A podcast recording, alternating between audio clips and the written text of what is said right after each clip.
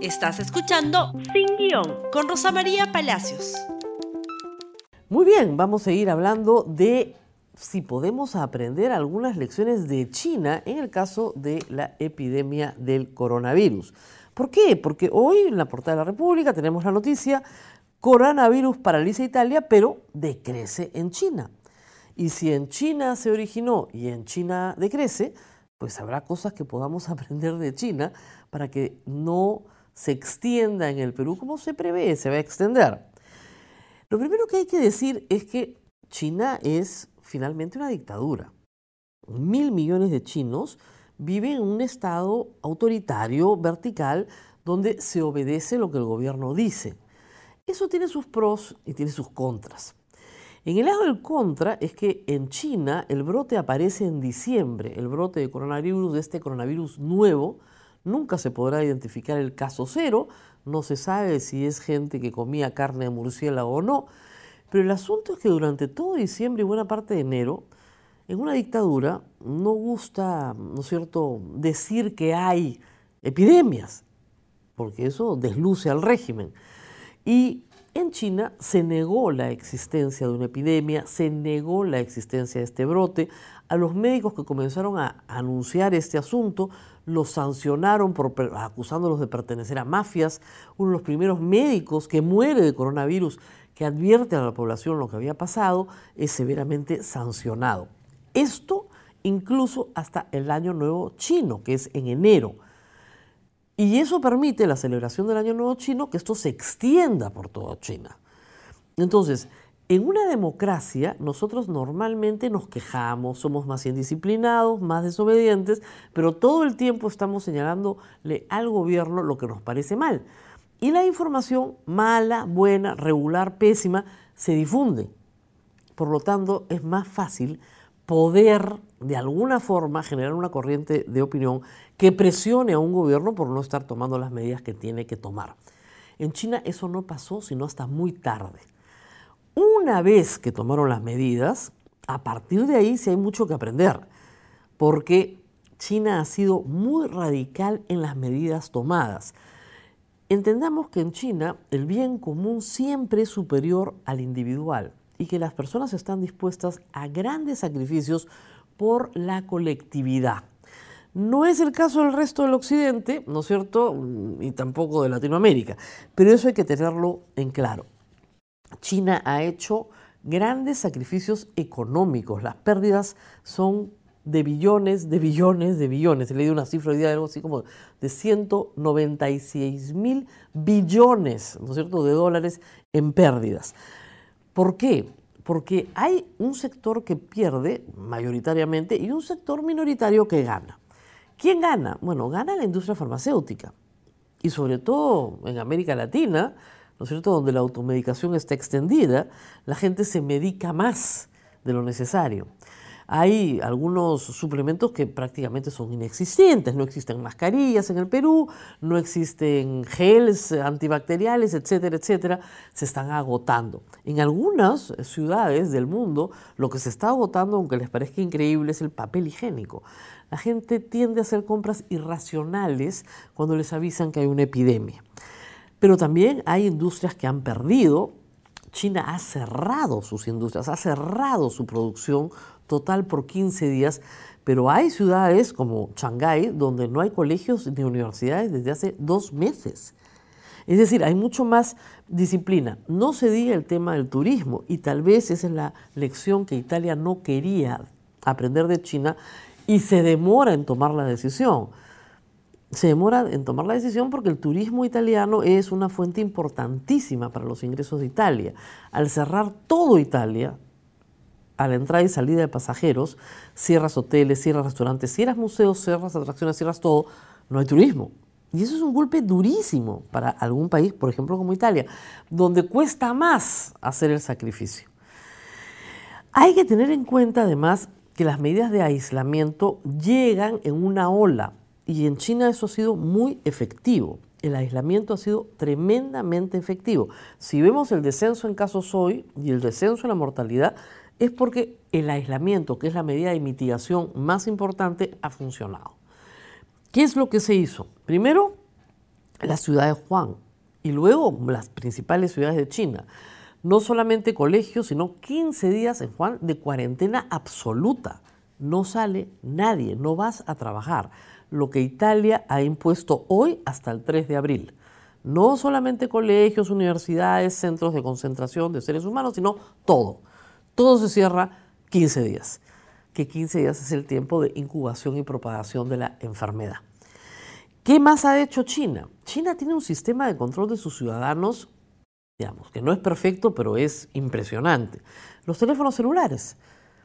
Tiene cada ciudadano chino que llenar un formulario en las ciudades más importantes. Hay un reporte largo en Twitter sobre Shanghái, donde en tu celular, ¿no es cierto?, tú tienes que llenar un reporte completo con todos tus nombres, etcétera, ¿no es cierto?, para saber quién eres y dónde estás. Y luego, con un código QR que se te envía, lo tienes que escanear a donde vayas, a tu centro de trabajo, a tu casa de regreso, al edificio en el que, entrando a tu edificio, en un restaurante si es que vas a un restaurante, colegios y, universidades cerrados todavía. Y ese código QR, ¿no es cierto?, va acompañado de una toma de temperatura a donde vayas. Y la toma de temperatura ingresa inmediatamente y te mandan un semáforo. Y si sale en rojo, te tienes que ir a cuarentena. Y te tienes que ir a cuarentena porque resulta que tu vecino está con coronavirus. Resulta que alguien en tu centro de trabajo está en coronavirus. Resulta que has viajado en un bus con alguien con coronavirus. Inmediatamente te avisan. Y la fiebre es un marcador para seguir a estos miles, miles de potenciales contaminados. En el Perú no tenemos nada parecido, ni creo que pueda montarse algo parecido está tratando de montarse a toda velocidad para algunos colegios y universidades sistemas de enseñanza online. ¿Qué es lo que está haciendo China? Está enseñando todo online. A todos los niños y jóvenes en China les llega todos los días un paquete de tareas, actividades que tienen que hacer en casa dentro de su programa educativo. Ya lo armaron. Ahora, una vez que la empresa, que, el Estado comienza a percibir que la enfermedad está en remisión, comienzan a levantar estas medidas poco a poco hasta que regrese el país a su estado normal. ¿Cuál es el problema para nosotros? ¿Tenemos un caso cero? Sí, dos casos ceros en realidad. Acaba de surgir otro caso cero en Huánuco. Es decir, hay tres brotes, los tres importados. Los tres con perfecta trazabilidad de dónde estuvieron, a dónde vinieron y quiénes fueron sus contactos. Esto es digamos, la contención correcta. Estas personas se quedan dentro de su casa 15 días y tienen cuarentena, no tienen contacto con nadie, no contagian a nadie, termina ahí. El problema es que no es tan sencillo. Estas personas u otras personas también contagiadas no presentan síntomas. No tienen fiebre, no tienen tos, no tienen ningún malestar y por lo tanto no saben que están contagiadas y comienzan a contagiar en la comunidad y el virus se expande de manera comunitaria. Ya es imposible saber de dónde vino. Y una vez que se expande de manera comunitaria, ¿no es cierto?, entramos a una situación como la de China en enero o como la de Italia esta última semana. Comienzan a multiplicarse los casos y por lo tanto el índice de mortalidad que está en 2% comienza a mostrar en noticieros, ¿no es cierto?, el número de personas fallecidas número de personas fallecidas que puede ser muy inferior a otras enfermedades, pero que termina siendo muy impactante. El Perú podría llegar en un par de semanas a una situación de cuarentena, podría. Nada está descartada, porque si no funciona la contención inicial, ya pasas a la etapa de mitigación y luego a la etapa de remisión. Todavía estamos lejos, estamos en la etapa de, de contención. ¿Qué es lo que no se debe hacer? esconder la información. Eso no tiene ningún sentido, es la gran lección que nos deja China. No hay que esconder la información, hay que reconocer la información y difundirla. Pero sí es verdad que hay que difundir información cierta. Y tampoco se puede entrar en pánico porque el pánico, lo dije desde el primer día, no cura. Más de 20.000 llamadas al número 113 no hay 20.000 infectados con coronavirus en el Perú.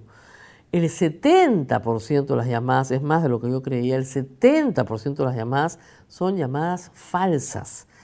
Y la gran mayoría de las llamadas obedecen a personas que tienen síntomas comunes de un resfriado, pero que no son casos sospechosos porque no han tenido contacto con ninguna persona potencialmente contagiada. Es decir, no han estado en el exterior del Perú, ni están con personas que han estado en el exterior del Perú, ni están con ninguna persona diagnosticada. Entonces, no se puede atiborrar la línea 113 que se necesita para algo más importante simplemente porque usted tiene tos y tampoco se puede difundir la información de que en el Perú se está obligando a vacunar a nadie, porque eso no es verdad. No hay vacuna para el coronavirus. ¿Hay vacuna para la neumonía? Sí. ¿Hay vacuna para la influenza? Sí. ¿Esas vacunas sirven para el coronavirus? No. ¿Para qué sirven? Para que una persona adulto mayor que pueda tener una infección respiratoria ocasionada inicialmente por el coronavirus que derive en una neumonía después, ¿ok? Esté mejor protegida. Nada más.